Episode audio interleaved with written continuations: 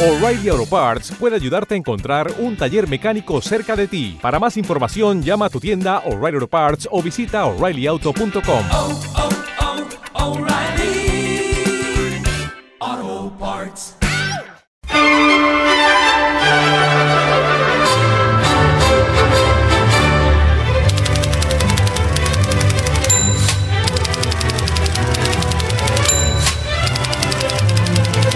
No es la primera vez que hablamos por aquí de guiones, pero sí, obviamente es una pieza clave de- dentro del cómic. Y si tenemos que ver por calidad, tamaño y producción en masa de cómics al año, pues uno de ellos es Fernando Llor, que además, eh, pues eh, junto a varios guionistas se han juntado para eh, conformar ARG, que es la primera asociación profesional de guionistas del cómic. ¿Qué tal, Fernando? Muy buenas, ¿qué tal? ¿Cómo estamos? Pues a ver, te, te- lo primero que preguntarte un poco por esto de ARG, ¿no? Eh, ¿Cómo ha nacido esta, esta asociación eh, de para guionistas? Un poco, porque si es una cosa que, por ejemplo, hasta los críticos lo tienen eh, y vosotros estabais ahí un poco como un poco desamparados y esto pues es una buena idea, ¿no? Quizá un poco para, para unarnos un poquito o al menos aconsejaros y que haya retroactividad entre vosotros. Sí, eh, surgió de una reunión que, que hicimos en el último Salón del Cómic de Barcelona. Nos juntamos unos cuantos guionistas, estaba eh, Miguel Ángel Giner, estaba Alba Soprano, estaba Raúl, estaba yo, había así bastante, bastante gente. Em, y nos preguntamos si hacía falta una asociación de guionistas o más bien si realmente había una problemática propia de los guionistas de cómic eh, desde España. Y mm, rápidamente nos dimos cuenta de que sí, de que teníamos una serie de, de problemas comunes y que quizás una asociación sería la mejor manera de tratar de, de solventarlos. Nos pusimos a la obra, contactamos con alguna gente más, hasta más o menos 20, que son los que los que arrancamos el, el tema, y ahí estamos. Ahí estamos, eh, a puntito a puntito ya de, de lanzar eh, la convocatoria para que el resto de guionistas se nos, se nos sume y a empezar a hacer un poquito de, de ruido y, y- y tratar de, bueno, pues de, hacer piña y esas cosas, claro. ¿Qué es lo- más o menos lo que propone? ¿O qué soluciones y qué, qué facilidades eh, puede dar a alguien que, que se esté dedicando a, a- a escribir cómics? Eh, los objetivos y finalidades que tenemos son cuatro. La primera es eh, tener una asesoría legal y, y fiscal, es decir, de contar con, con un abogado que nos pueda echar un cable con, con temas de contratos, con Hmm. temas legales, con temas de, de derechos de autor y que sea alguien especializado en derechos de autor, sobre todo para evitar caer en el típico cuñadismo facebookero. De, ah, de este rollo de, ah, pues yo tengo un problema de no sé qué, ¿y qué me proponéis? Y es como eso, eso le hace muchísimo daño a la profesión y en el cómic es algo que se ve mogollón. Eh, y lo mismo con la asesoría fiscal, el tema este de, ah, pero si tengo que hacer una factura, tengo que hacerme autónomo, no tengo que hacerme autónomo. Y lo decía el otro día en, en la presentación, en una presentación que hicimos en Carmona, yo no he visto eh, nunca en ningún otro sector tantas veces la discusión de si me tengo que hacer o no me tengo que, que hacer autónomo para cobrar y que si existe un mínimo o no existe un mínimo, o si me doy solo de alta en el IAE o no, o no sé qué, y tal, y es como, Dios mío, por favor, que alguien, que alguien arroje luz sobre esto. Entonces también vamos a tener un poco de eh, asesoría en estos dos sentidos, esa sería la primera medida. Luego la segunda es crear una red de apoyo entre guionistas con respecto a eh, un- crear como una especie de directorio editorial. Ya hemos Mm. juntado un montón de, de direcciones, tenemos hasta más de 70 em, correos editoriales, pero de los editores, no de los de em, normaeditorial arroba normaeditorial.com, sino que directamente son las, las direcciones buenas, las, las Darle direcciones la de verdad. los jefes. Las secretas. No, las que sabemos de verdad que hay alguien detrás que, que, que va a ver, que va a ver el proyecto. Claro, y hemos, y hemos creado un directorio que incluye pues eh, España, Francia, Estados Unidos, eh, Alemania, Italia, o sea, un, un directorio potente. Después, aparte de eso, tenemos un tema que, que yo le doy mucha importancia, que es el tema de, de la formación, formación específica en escritura de guion de cómic, porque sí que es verdad que te puedes encontrar a lo largo de, de todo el país un montón de escuelas y academias que ofrecen eh, formación para dibujantes, pero hay muy poquita oferta eh, de formación específica para guionista de cómic. Entonces, eh, contando que tenemos dentro de la asociación, pues gente como eh, Altarriba, como el Torres, como Raúl, eh, o sea, mm, primeros espadas, digamos, en el, en el mundo del guion, pues queremos aprovechar que esta gente pueda preparar una masterclass, pueda preparar un taller, eh, estamos barajando la idea de decir, oye, pues a lo mejor hacemos algo tipo podcast o algo tipo vídeo en YouTube, eh, digamos, el, el, acercar a la gente el tema de, del guion de cómic y que dejen de preguntarnos en entrevistas en medios generalistas que si va antes el guion o el dibujo. Uh, o sea, necesitamos eh, que exista un, una formación en este sentido, claro. pero para todo el mundo. Hmm. Y luego, al final de todo, pues el, el tema de la visibilidad, de, de, de ayudarnos unos a otros con el tema de, de visibilizar eh, nuestro trabajo y que la gente entienda cuál es en sí el trabajo del, del guionista de cómic. Sí. Y visibilidad de que vaya más allá de esos primeros dos meses, tres meses en los que sale una obra, eres novedad, pero a partir del cuarto mes ya no existes para nadie. Hmm. Entonces, tratar de rellenar un poco el tal, lo cual es complicado, porque estamos Sí. en, un, en un mercado ahora mismo que saca 3.000 novedades al año, entonces es que es una barbaridad. Entonces, pues hay que tratar de decir, oye, que una obra que sale en marzo no, no puede desaparecer en, en, en junio y ya te has olvidado para siempre, ¿no? Claro. Oye, y, y nosotros muchos oyentes, eh, pues no, a veces nos Sí. preguntan, oye, yo tengo un guion y, y no sé qué hacer Sí. con él y todo eso. ¿Eso os pueden pedir consejo o cómo, cómo más o menos Sí, apoyar un poco a la gente que está empezando? Sí, por supuesto. Nosotros vamos a tener nuestro correo electrónico habilitado para dudas de que la gente le apetezca mm, mandarnos un correo y decirnos, oye, ¿qué nos aconsejáis para esto? ¿Qué nos aconsejáis para aquello otro? Ese tipo de, de, tal. Claro, es, es que son dudas que le surgen a todo el mundo también, ¿no? De, ah, pues yo tengo una idea, eh, ¿qué hago? ¿Cómo busco, cómo busco dibujante? ¿Cómo busco tal? ¿no? Es algo que ya ya tratamos en, en la web que yo mon- tenía, que era la de Escribiendo Cómics, ya había algún post en ese sentido, ¿no? De decir, oye, Mm. ahora tengo, tengo un proyecto, ¿qué hago? ¿Cómo, cómo lo muevo? Eh, o si ni siquiera tengo dibujante, ¿cómo lo busco? ¿Dónde lo busco? ¿Dónde están? ¿Dónde está esta gente? ¿Dónde se esconde? ¿Cómo les ofrezco mi proyecto? Es que además, Fernando, por, por lo que cuentas, parece que es como una primera piedra para centralizar un poco, porque parece que es un mundo que está muy desestructuralizado con todo lo que eso conlleva y es muy complicado, como decía, por ejemplo, Alfredo, para, para los que comienzan. Entonces, por ejemplo, para la visibilidad, ¿tenéis pensado algo en concreto o todavía es muy pronto? No, bueno, eh, seguir una estrategia más a largo plazo y de tipo eh, mandar notas de prensa, tratar de estar recordando cada X tiempo, eh, mira, este es fulano, fulano ha sacado este trabajo. Eh, tenemos pensado también hacer un juego de que los eh, unos guionistas hablen de otros, del tipo, pues, eh, el Torres desde la perspectiva de Fernando Llor, o eh, Mm. Raúl desde la perspectiva de Antonio Altarriba. Y un poco darnos a conocer en ese sentido más allá de la típica em, ficha de fulano pertenece a la asociación, ¿no? Que sea un, un juego un poco más, un poco más dinámico y un poco más entretenido.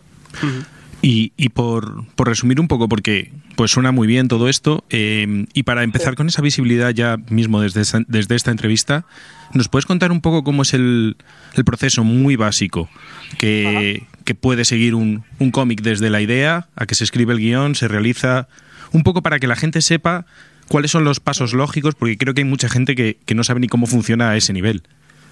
Claro, eh, bueno, mm, hay que partir lo primero de todo de que cada guionista, digamos que tiene su propio proceso. Yo te puedo contar el, el mío y, y luego ya cada uno eh, se salta algún paso o no se lo salta. Yo parto siempre de, una primera idea, un logline, que es algo muy sencillito, es una frase que resume eh, la historia en tres pilares fundamentales, que son cuál es el personaje protagonista, cuál es el conflicto al que se va a enfrentar y en qué contexto se va a desarrollar esta, esta historia. A partir de ahí empiezo a desarrollar un poco más hasta hacerme una especie de sinopsis de, de una página donde no necesariamente cuento el final, pero sí que empiezo un poco a desarrollar los personajes, a desarrollar un poco la historia. Luego ya me voy a lo que es para mí la fase más fundamental de todas, que es hacerme una, una escaleta. Una escaleta eh, es un documento de más o menos entre seis y ocho páginas en la que voy desgranando todos los pasos por los que eh, transcurre la historia eh, párrafo a párrafo. Eh, yo los numero, además, pues es un poco friki y los voy, los voy numerando y tal. Hay que ser Y luego, ordenado.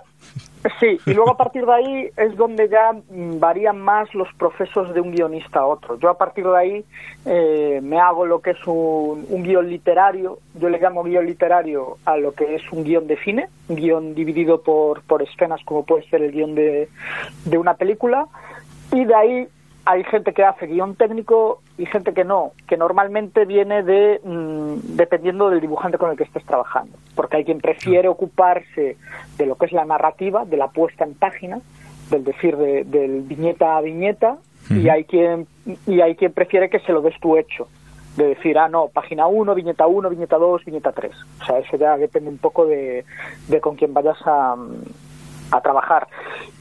A partir de ahí, hacerse entre 6 y 10 páginas para montar un, un dossier y este dossier empezar a moverlo por, por editoriales.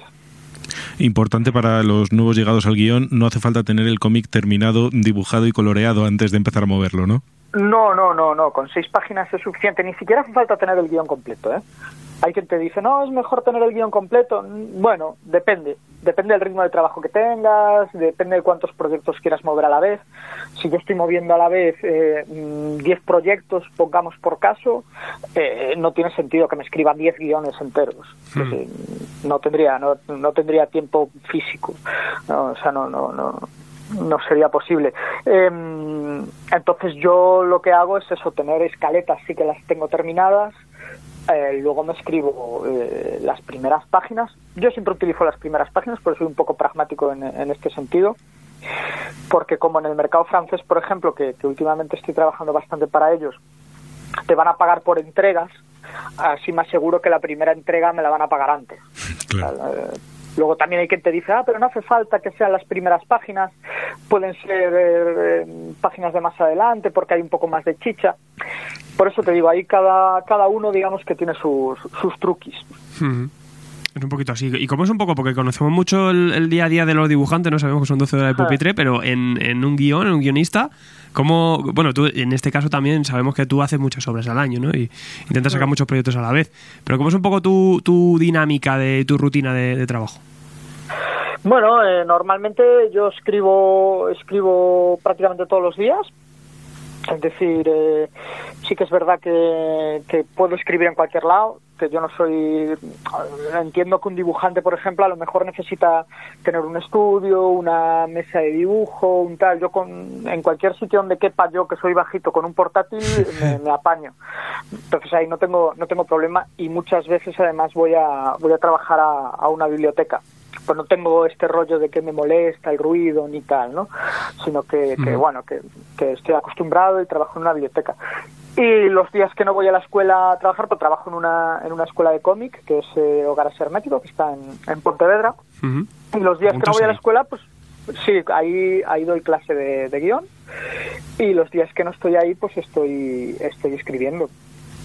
Y prácticamente ya te digo, todos los días, eh, o hay veces que voy a la escuela por la mañana y, y escribo por las tardes.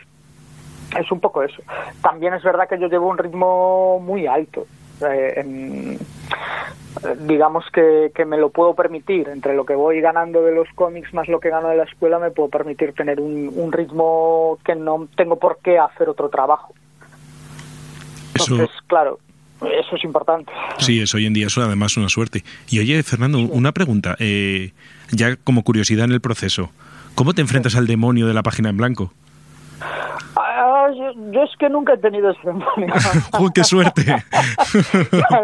No, eh, yo siempre trato de huir un poco de, de determinados mitos, ¿vale? O sea, el, el, el, mito de la inspiración, el mito del talento, el, el, mito de la página en blanco y estas cosas, a, a mí es algo que me rechina a veces un poco, ¿no? Eh, este tema de, ah, no, hoy no estoy inspirado, tal.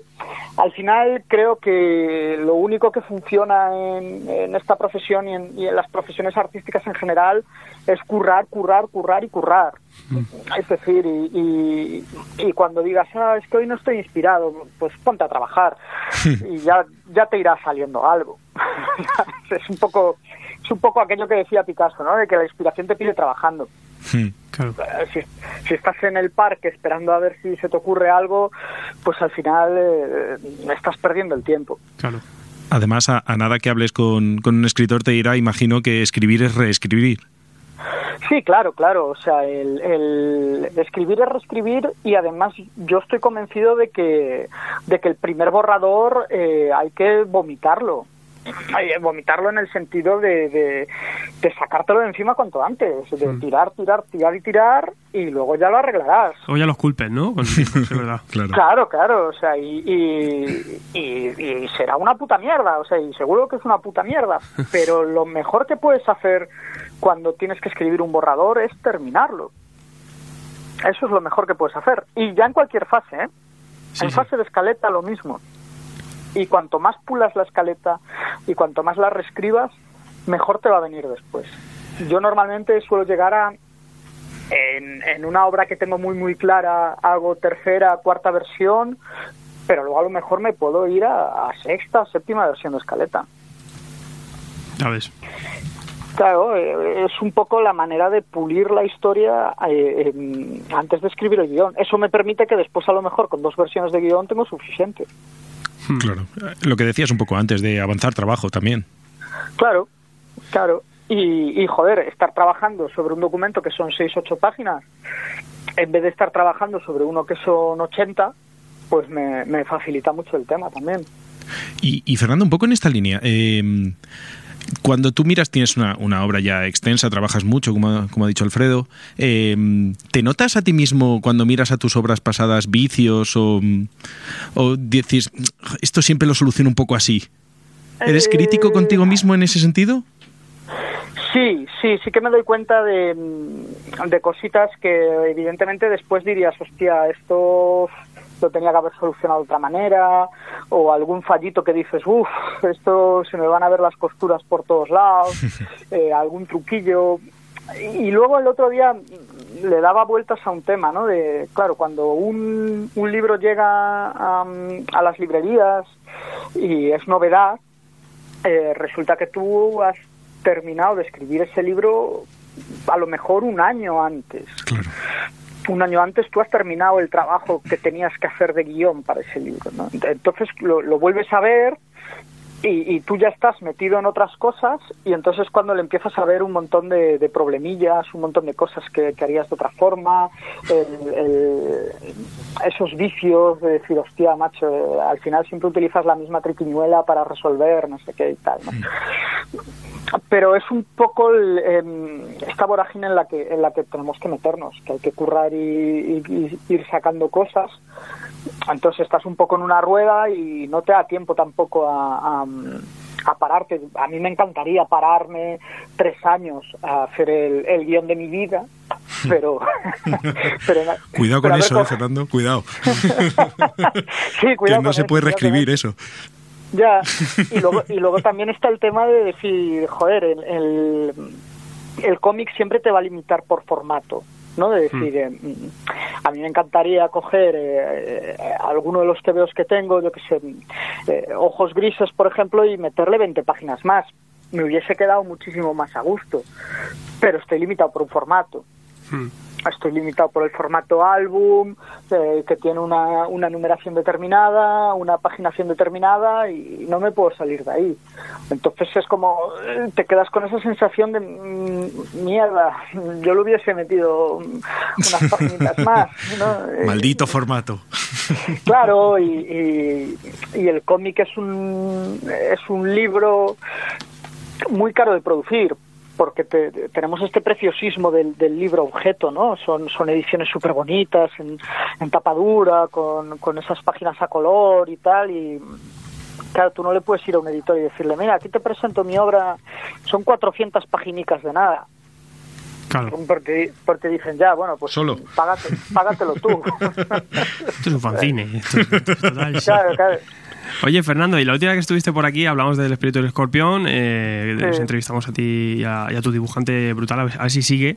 Eh, y también eh, por aquí reseñamos el último día, que teníamos ahí zombies en, en La Coruña. Era, no, Vigo, ¿Dónde era? En Vigo. En Vigo, ¿verdad? sí, Eh, en Vigo. buenísimo eso. Y, eh, y últimamente uno de tus últimos trabajos también la pieza. ¿Tienes más cositas por ahí o ahora con qué vas promocionando un poco la cosa? Eh, no, o sea, estamos en medio de la promoción, bueno, en medio de la promoción. Ya se, ha- ya se está empezando a acabar la promoción de, de la pieza y luego hasta finales de año ya no saldrán más cosillas, pero saldrá alguna. O sea, este año tendría que salir un par de cosas más. Un TVO para el universo 36 de Carmona en Viñetas, que es esta historia que hacen de la guerra civil contada con, con superhéroes y tal. Y, y un TVO para de, de Rocketman Project, que sería el cuarto que saco con ellos, eh, que es muy diferente a todo lo que he hecho antes y que es una historia así un poco tétrica de, de una chica que hace que hace webcam erótica y, y- y quiere contarlo pero no se atreve a contarlo de en público y entonces lo cuenta de otra manera Bueno, muy bien. Perfecto. sí ahí estamos Poquito a poco y sin parar, como te vemos, es un bicho. ¿Qué te va a decir? Eh, para, la gente que quiera eh, pues tener contacto con Arjo, saber un poquito más de la asociación, ¿dónde, dónde tienen que, que contactar con vosotros? Pues de momento tienen que esperarse. Vamos a Bien. lanzar nuestra nuestra página web durante el mes de julio. Ujú. Trataremos de hacer todo el ruido posible, eh, que salga en, en todos lados. Haremos algo parecido a lo que hicimos el, el otro día cuando fue la primera presentación, que, que llenamos un poquito el Facebook de hemos nacido, hemos nacido. Y, y daremos un poquito de ruido para, para ya pues dar nuestras direcciones, nuestras redes sociales, el, el tema de y yo como más socio y puedo entrar o no puedo entrar o esto es para mí, esto no es para mí, Eh, los típica, las típicas FAQ, las preguntas frecuentes y tal y, y a ver qué y nada y eso. Eso está muy bien porque podéis hacer artículos allá que resuelven muchas dudas. Ya, con una entrada a lo mejor en un post, ya podéis resolver Sí. muchas cosas para alguien profano, ¿no? Sí, o sea, ese es un poco, esa es un poco la idea. Nosotros, que hay algo que nos están preguntando mucho, no es una asociación que sea única y exclusivamente para guionistas. Es decir, si, si alguien quiere eh, sumarse sabiendo cuáles son nuestros objetivos y dice, ah, pues a mí también me interesa entrar y es un autor completo o es un dibujante que, que le interesa y tal, eh, estamos abiertos. Mm. ¿no? Esto, esto es decir, es, es como en, en el colectivo de autoras, pues hay hombres, pues, pues, Claro. eh, no, hay, no hay ningún problema porque los haya, ¿no? Entonces, en- nosotros en la asociación no estamos cerrados a nadie, es decir, si, si a ti te interesa y quieres participar y te anima y el tema te gusta y tal, pues nosotros estamos encantados de, de recibir a quien sea. Aunque sean mutantes o, Aunque sean o Morlocks. mutantes. Muy bien. sí, sea quien sea. Oye, Fernando, y una pregunta, con, Sí. siguiendo un poco con lo de ARG. Eh, si tú, pensando en cuando empezaste en esto de- del guion del cómic, Mm. cuando se te torció ese cable y dijiste voy por aquí, eh, piensa qué cosas, o sea, ¿puedes contarnos un poco qué cosas hubieses tenido más fácil si esta asociación ya hubiese existido? ¿Qué, qué, qué fallos hubieses ahorrado? ¿Qué problemas? Pues mira, em, sobre todo em, tema de, de- de formación, es decir, yo cuando empecé eh, empecé a buscar cómo demonios se hace un guion de cómic. Y había poquísima información en, en internet o información muy diversa. Tema de, de la gente que hablaba de "Ah, el método Marvel y yo decía hostia pero esto del método Marvel esto es un poco es, es Stan Lee marcando un número de teléfono y diciendo haz esto aquí era, era así como un poco raro. Em, eh, en ese sentido esto no de, de que yo tenía como muy pocos recursos para saber cómo coño armar un, un, un guion de cómic empezando desde cero. Ujú. y luego sobre todo todo el tema de contactos editoriales de a quién le puedo mandar mi, mi proyecto o dónde me encaja o dónde no me encaja. Eso es un trabajo que vas haciendo a lo largo de los años y que yo, aún, aún existiendo la asociación, le recomiendo a la gente que lo haga, pero que lo haga desde, desde mm, sobre todo, buscando dónde encaja su proyecto. Hmm. Decir, ah, pues yo me he hecho eh, una historia eh, de ninjas asesinos que hacen eh, no sé qué, ¿no? Que están buscando no sé cuánto. Pues esto a lo mejor si me lo llevo a Stiberry no me lo van a publicar. Claro. O, o si, o si me lo llevo a la cúpula, pues me dirán que, que no encaja con su línea editorial. Entonces, todo ese proceso eh, que, que al final son horas entrando en, las webs de las editoriales, el, el ver sus líneas, el ver qué están publicando, el ver sus colecciones y que además eh, nosotros digamos que te lo vamos a, a dar hecho, nosotros te vamos a decir, oye, si tú tienes un, un TVO de este tipo, mándaselo a este fulano que es el que dirige esta colección en Dargo o es el que dirige esta colección en Dupuy. Claro. Eh, nosotros te vamos a dar hecho ese trabajo, pero yo te recomiendo de todos modos que investigues, que te metas a fondo y que trates de buscar dónde encaja mejor tu proyecto. Porque es que si no vas a perder mucho tiempo tú, le vas a hacer perder mucho tiempo a los editores y los editores se enfadan cuando les hacen perder el tiempo y, y- y vas a acumular mogollón de frustración. Y eso al final eh, mm, es el primer motivo por el que la gente deja de hacer cómic el, el hecho de estar recibiendo constantes negativas, malos rollos, problemas y tal. Entonces, mm, bueno, pues vamos a tratar de evitar todo eso. Hmm. Entonces, claro, si tú tienes un TVO super underground, pues no te vayas a, a Planeta a decirle, oh, señores de Planeta, Vete, una- vete a una imprenta. Claro, claro. La impresora de casa. Claro, vete directamente a una imprenta o a un sí, sí. sello muy pequeñito que, que sabes que no te van a pagar mucho, pero que les tira el rollo underground. ¿sabes? Entonces, pues, eh, pues eh, que no pierdas el tiempo.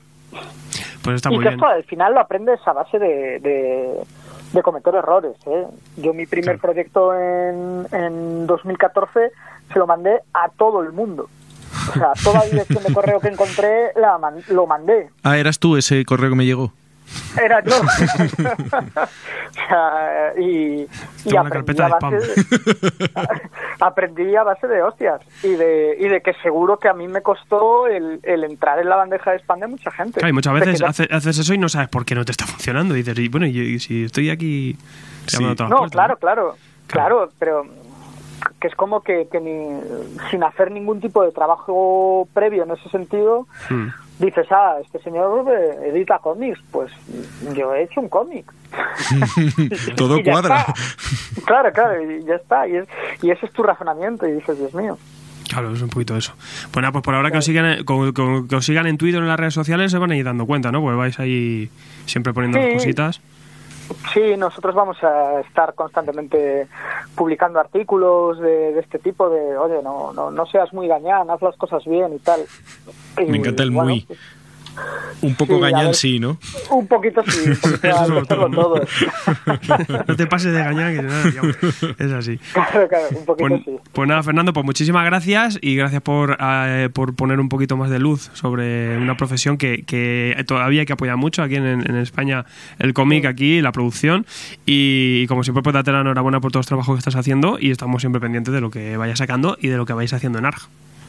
Nada, gracias a vosotros y, y enseguida daremos, daremos noticias. Muy bien, pues un abrazo, Fernando. Un Gracias. abrazo. Un abrazote. Chao, chao. Chao.